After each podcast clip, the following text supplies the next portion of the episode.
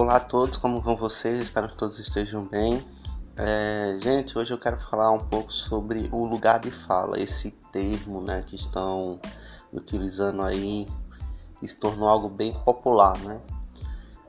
É, quase todo mundo sabe o que é isso, pelo menos os que estão inteirados aí no, nos diálogos, em questões políticas e sociais. Quando a gente vai para as redes sociais, é, quando se debate racismo, especificamente racismo, esse termo aparece aparece com força. Então, o que é o lugar de fala? O lugar de fala é um termo que é cunhado, tem uma vertente marxista, é, uma base teórica marxista, e ela é uma crítica como diz Djamira Ribeiro no livro dela Lugar de Fala, que é muito bom, eu aconselho todo mundo a, a comprar e ler. É muito pequenininho, eu achava que era maior, mas é bem pequenininho, não é tão caro e é a linguagem é bem clara. Então, o termo lugar de fala é, se apresenta, segundo Djamira Ribeiro, como uma espécie de crítica crítica a uma única narrativa sobre um determinado fenômeno ou uma determinada problemática. No caso aí, vamos dizer que é o racismo. Então, segundo a Djamira Ribeiro, né, nesse livro dela, Lugar de Fala, ela faz um levantamento bibliográfico de diversos autores que também trabalham essa questão e ela afirma que o lugar de fala é é uma crítica da, das ciências humanas, uma crítica das ciências sociais e até filosófica contra é, uma única narrativa sobre o tema racismo. Então, assim, Djamira Ribeiro detalha no livro dela que quando vamos falar sobre racismo, feminismo, normalmente são pessoas fora daquele grupo que detalham a respeito desse tema. Então, quando a gente fala sobre racismo, tem dados e pesquisas, dissertações, normalmente essas dissertações não são do público no qual está se referindo diretamente. É sobre um olhar de uma outra pessoa, sobre uma narrativa de uma outra pessoa. E no caso do racismo e até do feminismo, como ela fala no livro, ah, normalmente as pessoas que falam a respeito disso são pessoas que ocupam os cargos da academia, né? Então são aí pessoas de classe média, média alta, é, identificados aí como brancos heterossexuais. Então assim, a maioria das produções, dos diálogos e da narrativa, ela é sustentada através de um olhar no caso do racismo, sobre um olhar de uma pessoa branca hétero. Jamira Ribeiro fala e critica o fato de só existir essa narrativa. Percebam, ela critica o fato de existir só uma narrativa. Não que uma pessoa branca, hétera, não pode falar sobre racismo. Ela pode e deve, né? Toda contribuição é válida. Mas o ponto principal que ela critica é o fato de que o pessoal que, sofre do racismo, os negros, sempre são é, trazidos na narrativa como pessoas objeto de estudo e nunca como coadjuvantes, nunca como protagonistas. Então, quando eu faço uma pesquisa a respeito do racismo e ela é de cunho observacional, a minha interpretação não vai ser cunhada através do meu lugar de fala, como branco e hétero. Mas, por exemplo, uma pesquisa etnográfica, onde a gente colhe o depoimento da pessoa, no caso, se eu estou pesquisando sobre racismo e eu pergunto o que, que você acha sobre racismo a uma pessoa negra, a gente vai colher tudo o que ela falar e tudo que ela pensa sobre o racismo, sobre esse lugar que ela ocupa como uma pessoa negra que sofre racismo, trazendo aí sua narrativa.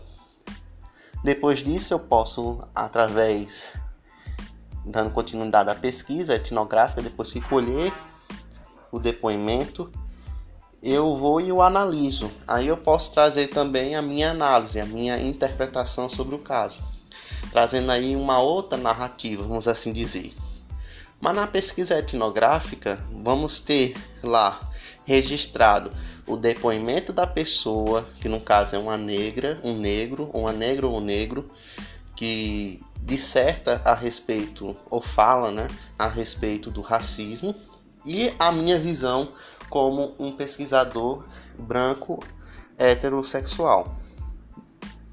O feminismo é a mesma coisa. Então, Normalmente quem fala sobre o feminismo, perdão, feminismo negro, né? Quem fala sobre o feminismo negro são pesquisadores e pesquisadoras brancas, heterossexuais, que falam a respeito de seu lugar de fala como brancos e heterossexuais, adotando sua interpretação, sua narrativa, que não é inválida, certo? Mas o fato dela ser única e homogênea é que torna o problema da coisa, porque às vezes o fato da pessoa é, trabalhar um tema sobre uma, único, uma única narrativa, sobre uma única visão, uma única interpretação de um grupo, pode prejudicar ao ponto de não trazer de forma detalhada a realidade desse fenômeno estudado. Então, eu, enquanto pesquisador homem, quando vou fazer uma pesquisa sobre feminismo negro, que eu posso, claro que eu posso, eu não, eu vou, minha fala estará sendo embasada numa visão de um homem heterossexual e branco. Ao contrário, por exemplo, se fosse feito uma pesquisa, digamos assim, do tipo etnográfica, que aí eu teria que ir na pessoa, perguntar o que ela acha sobre o assunto e anotar toda a sua fala. E aí, a partir dessa fala, certo? Eu também traria a minha opinião através dessa análise dessa fala. Entenderam? Então, existe também é, uma outra crítica da Jamira Ribeiro, que eu acho que eu já até toquei aqui, que é pelo fato que quando a gente encontra os negros, né, seja é, se tratando do tema feminismo negro ou do racismo, nós só encontramos essas pessoas negras como objeto de estudo e nunca como pesquisadores e pesquisadoras, trazendo a sua visão de mundo, certo? A sua interpretação. E isso nos diversos temas que a gente tem na sociedade, só que ficou mais popular quando a gente fala sobre o racismo e sobre o feminismo negro que é um outro tema que está sendo bem debatido. Comumente a gente vê aí na sociedade é, que está havendo aí uma perturbação, vamos assim dizer, um jeito assim erradíssimo de se empregar o termo lugar de fala. O termo lugar de fala ultimamente está sendo utilizado como uma forma de censura, uma forma de censura bem chique, diga por sinal, como diz Luiz Felipe Pondé. Porque ao dizer, por exemplo, que eu não sou parte daquele grupo, né, eu não teria o direito de falar a respeito desse tema. Então, como eu não sou negro, eu não teria o direito de falar sobre racismo.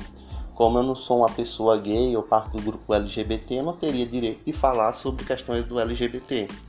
Como eu não sou mulher, eu não teria direito de falar sobre o aborto e assim por diante. É um tipo de censura que está se circulando por aí de uma forma assim bem assustadora. E não é só para pessoas que estão fora da academia, que tem muitos por sinal, mas também pessoas dentro da academia, dentro das universidades, trazendo esse tipo de, de, de pensamento e de narrativa.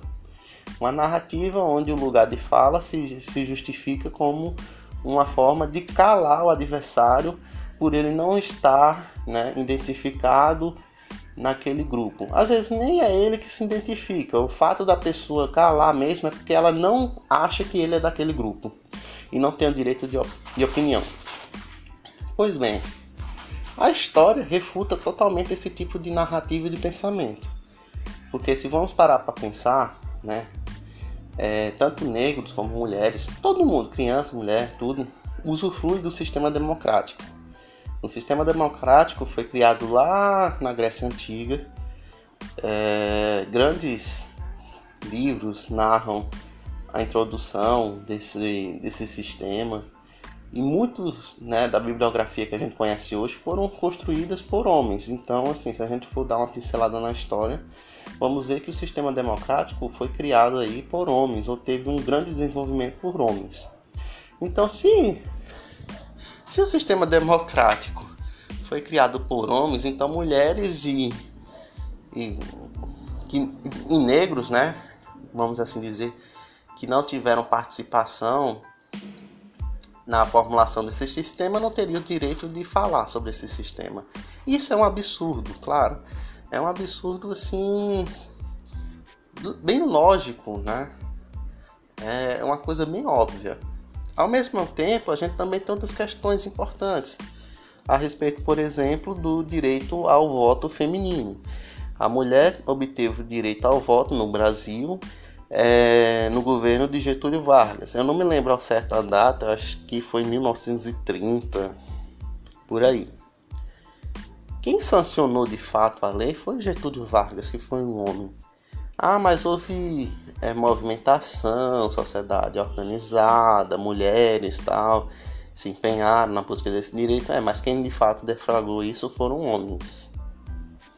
A mulher não tinha tanta participação na política naquele tempo. Então, assim, a gente vai ficar nesse joguinho, né? Esse joguinho sem graça, chato, né? Coisa de gente idiota, né? Ou então vamos parar e crescer e ser adultos e ter maturidade. Então, o termo lugar de fala, na minha concepção, pelo que eu li no livro da Djamira Ribeiro, Lugar de Fala, é um termo que traz um olhar reflexivo a respeito das narrativas a respeito de um determinado tema. Então, quando a gente escuta é, pensamentos filosóficos, teóricos, científicos que defendem a pessoa vítima do racismo, a pessoa que sofre com, com essa discriminação, com esse preconceito, com essa violência às vezes até.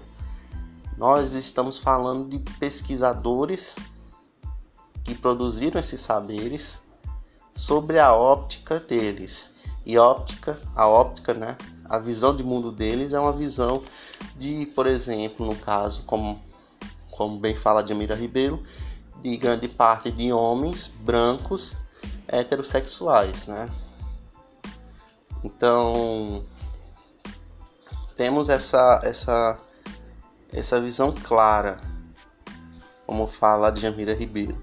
Inclusive a própria Djamira Ribeiro, só para dar um detalhe, ela critica esse fato de achar que as pessoas têm que é, somente dar opinião e tecer argumentos sobre a questão do racismo, feminismo negro, se forem do próprio grupo. Então isso é um absurdo, certo? Isso é um absurdo sem tamanho. Novamente, eu dou um outro exemplo. Se fosse assim, ninguém poderia falar sobre, sei lá, vamos dar aqui um exemplo bem, bem claro aqui. Ah, a gente não poderia falar, por exemplo, sobre a gente não, por exemplo, o pessoal negro, o pessoal, as mulheres, né? Não poderiam falar sobre anatomia, sobre algum desses estudos que foram os homens que acabaram desenvolvendo esses estudos, né? Na grande maioria deles. Então, assim, é um absurdo, né? E acho que ficou claro aqui essa ideia de que a gente, o fato de, de por exemplo, eu ser homem heterossexual, é, não me identificar num grupo LGBT ou como, sei lá, uma mulher trans, né? Não quer dizer que eu não possa tecer argumentos que podem ser críticas, críticas construtivas ou promoções de defesa a esses grupos. Ah, é, e aqui vale também dizer que A Djamira Ribeiro, ela traz a, o tipo de pesquisa etnográfica, que é essa que a gente colhe o depoimento da pessoa, anota, registra e depois é, discute sobre o olhar daquela pessoa e do nosso referencial teórico, essa não é a única pesquisa que a gente tem que fazer, certo? Ela valoriza essa pesquisa no contexto atual, contexto histórico nosso, que está aí, aí imundado de pesquisas que traz uma óptica somente de um grupo que não corresponde àquele do fenômeno estudado, entende? Então, assim, o fato de eu fazer uma pesquisa é, que não seja do tipo etnográfica, seja do tipo observacional, em que traz aí bem, talvez aí a, a impressão subjetiva do, do pesquisador, que pode ser uma pessoa branca, heterossexual, não quer dizer que ela é inválida.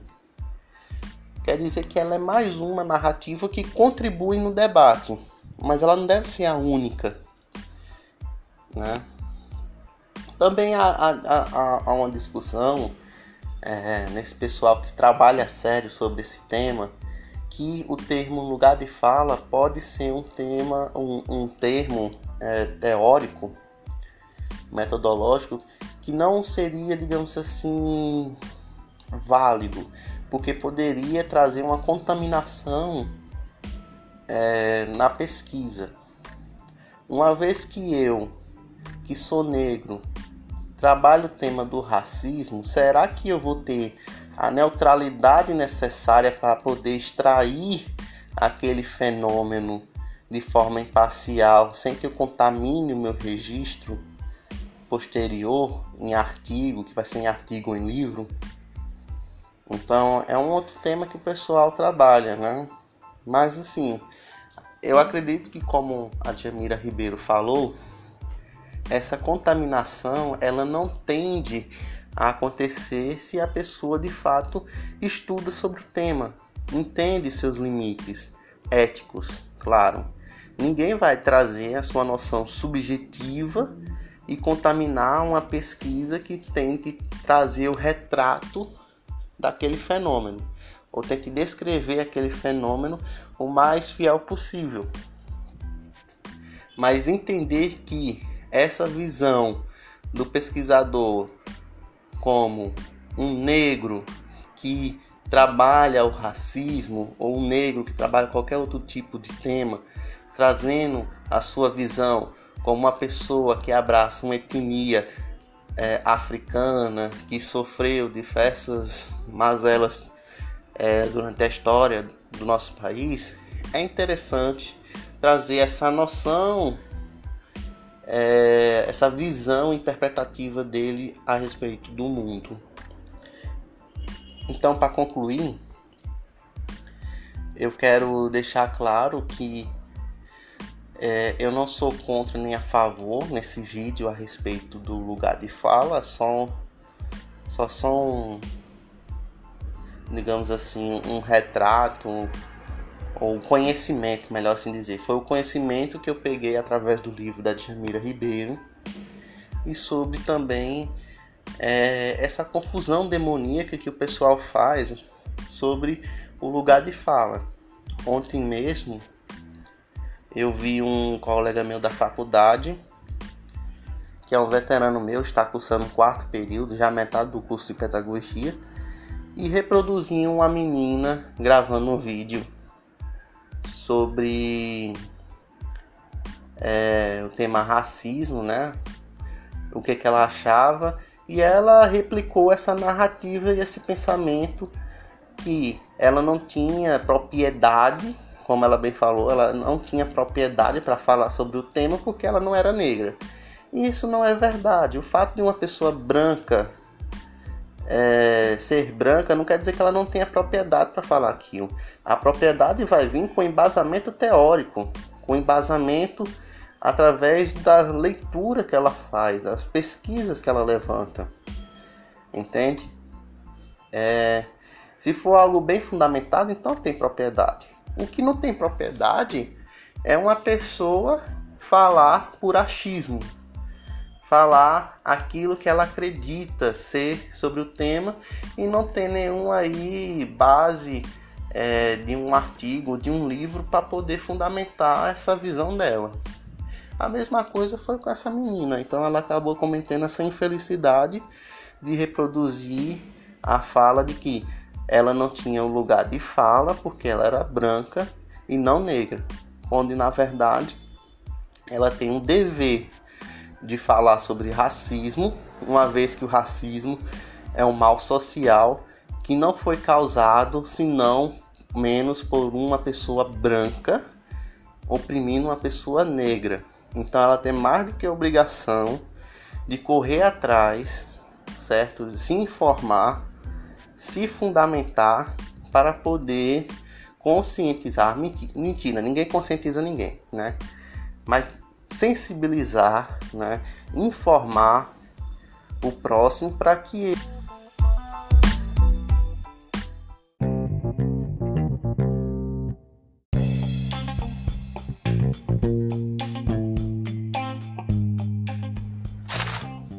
Então, gente, só concluindo aqui, queria fazer um corte aí rapidinho.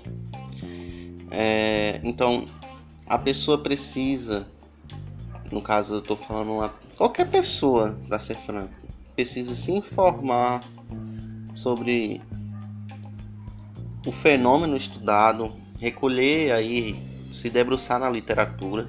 Literatura que eu falo é sobre pesquisas de cunho acadêmico, né? então livros, artigos que falem sobre isso, sobre esse tema, para poder trazer com propriedade a sua fala, seu argumento.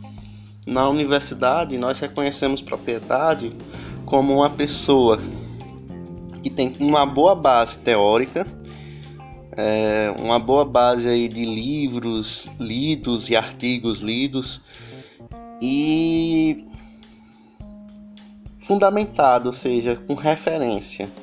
Então, se eu digo algo, por exemplo, lugar de fala, que eu acabei de trazer para vocês, eu tenho que trazer um autor e um livro, porque senão a gente estaria falando aí ou de plágio ou de uma produção autoral. E uma produção autoral é muito difícil de se acontecer, principalmente hoje em dia, né, na pós-modernidade.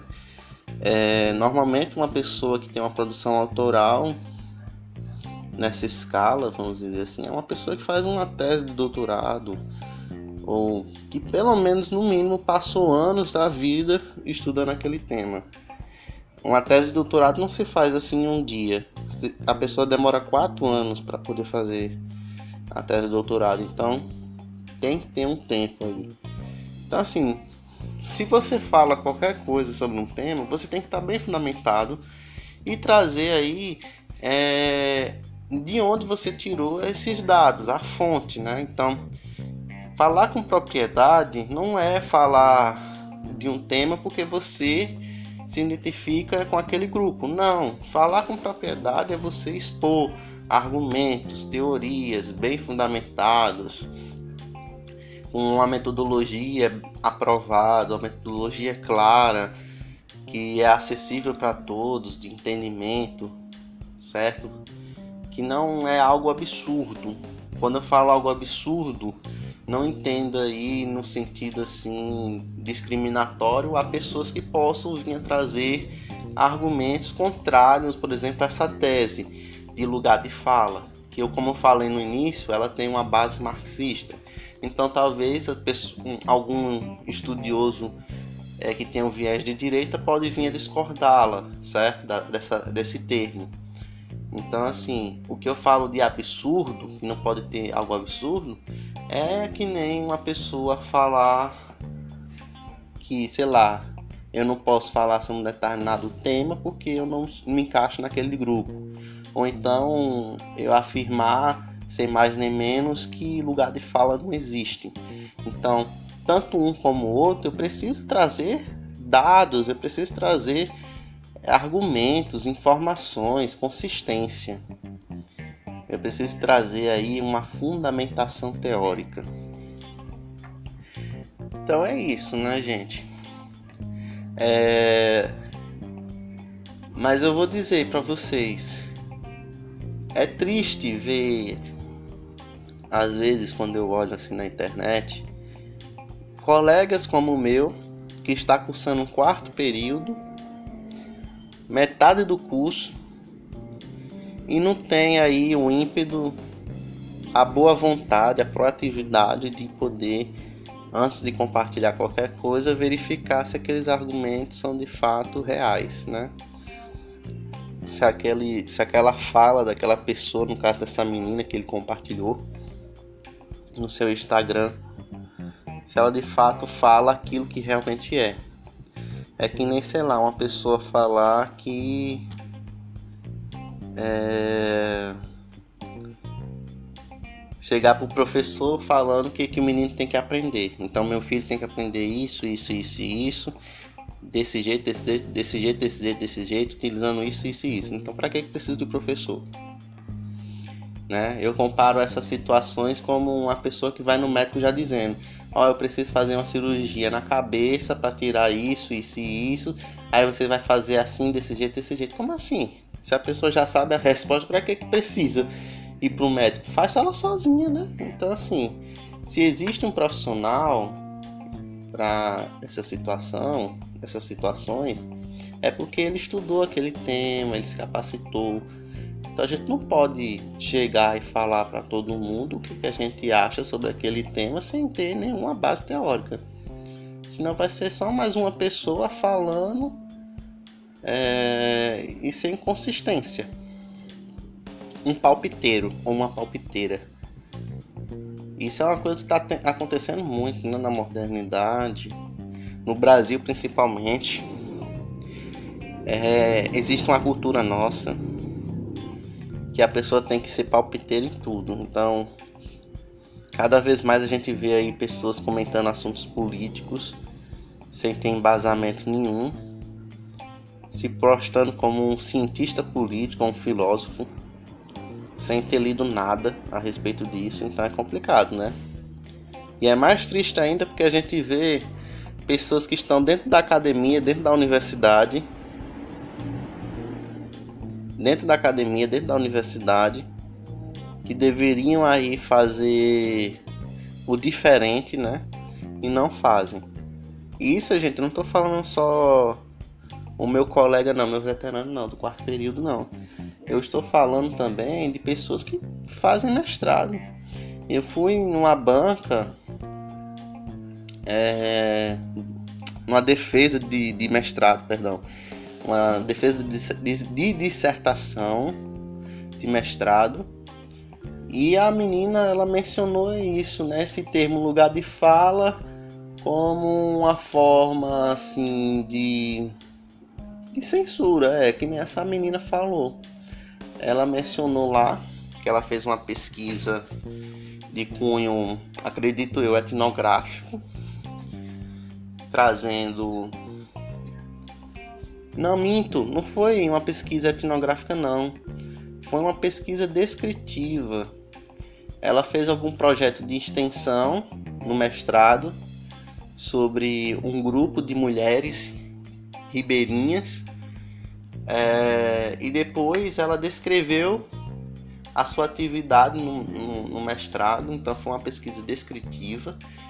Se eu não falha a memória, foi bem isso ou foi uma pesquisa descritiva ou foi uma pesquisa intervencionista.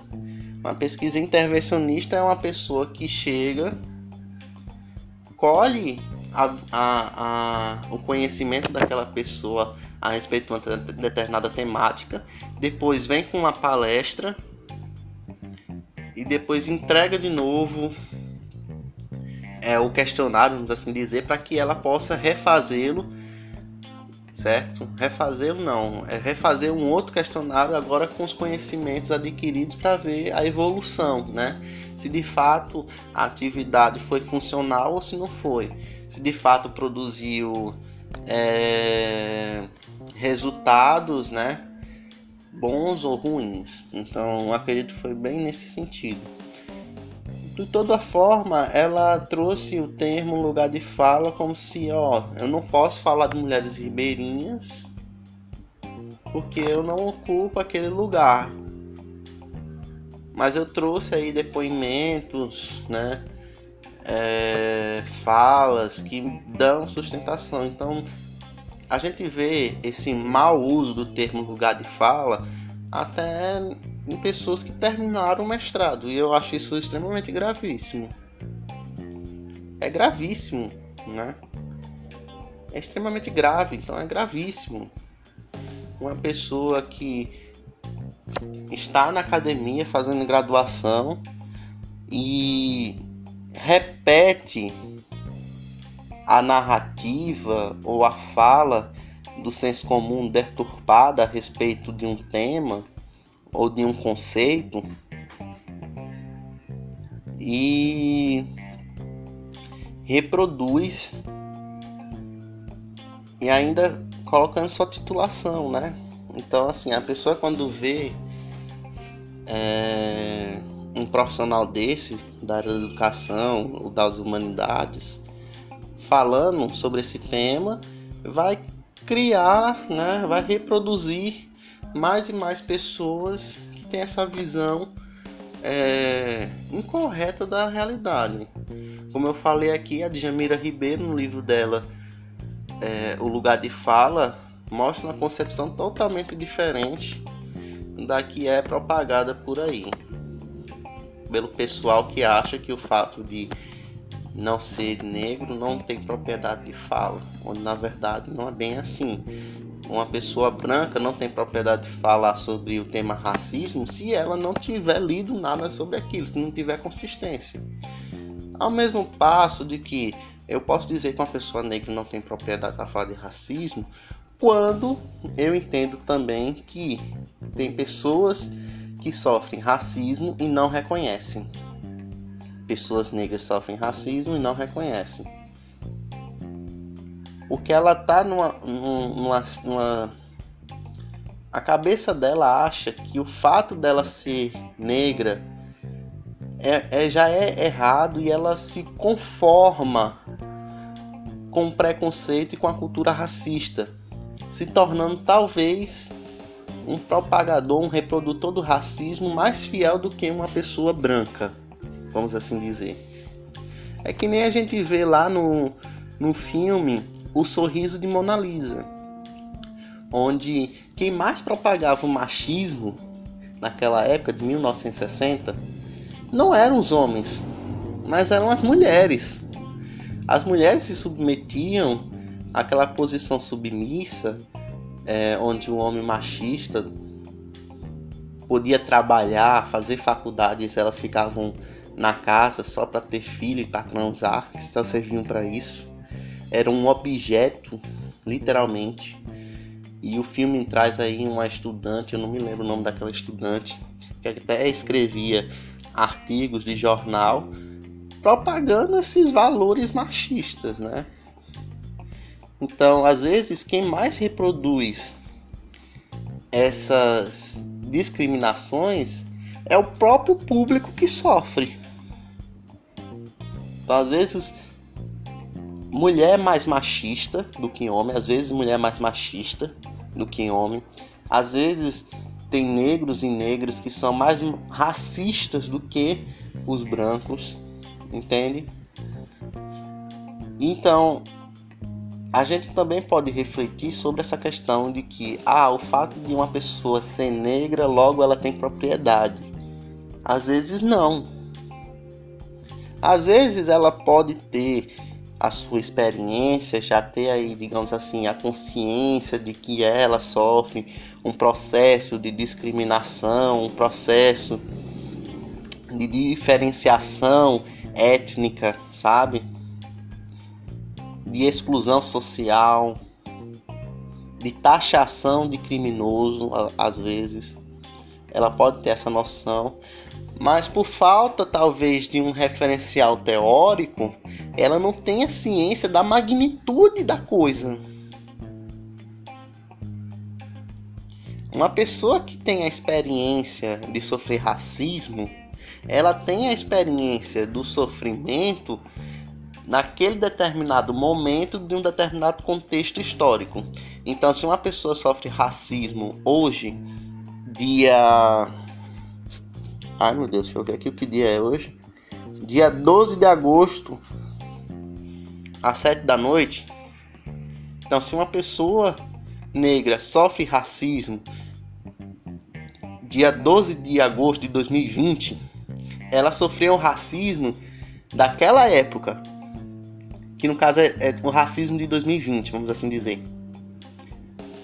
Mas se ela se aprofundar nessa questão, nesse sentimento de angústia, de sofrimento, de exclusão, e se debruçar na literatura e ver a história, ela vai se deparar com diversos níveis de racismo ou tipos, vamos assim dizer, graus, e ela vai ter a ciência da magnitude de como uma pessoa racista enxerga ela.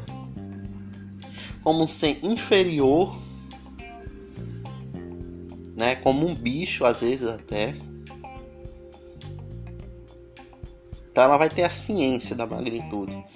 Então assim, não é menosprezando a experiência de uma pessoa negra que sofre racismo, mas a gente tem que pensar também que o fato de uma pessoa experimentar o racismo não quer dizer que ela tem que se colocar na frente de uma plateia dando palestra sobre o que é o racismo, sendo que ela só experimentou e só tem conhecimento da, dessa experiência, sendo que durante as eras, né, durante as, as diversas épocas históricas, a, o racismo se fez presente no Brasil e de formas às vezes distintas.